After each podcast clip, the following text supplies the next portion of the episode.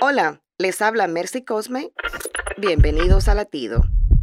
¿Sabes qué significa mentalidad de cangrejo? Si ponen cangrejos en un balde, ves cómo los cangrejos luchan por salir, pero luego los otros cangrejos agarran lo que hay a su alrededor para afligir y empujar los otros cangrejos hacia abajo. Esa es su naturaleza. La sociedad actual es víctima de este comportamiento y a veces somos nosotros los que derribamos a los demás, pues no soportamos que otros tengan éxito. El autor Omar Itani describe la mentalidad de cangrejo como, si yo no puedo tenerlo, tú tampoco. ¿Te suena esto como el cuerpo de Cristo?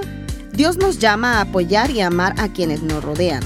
Entonces deja tus celos, ora y deja la mentalidad de cangrejo a los cangrejos. Latido les llega a través del ejército de salvación.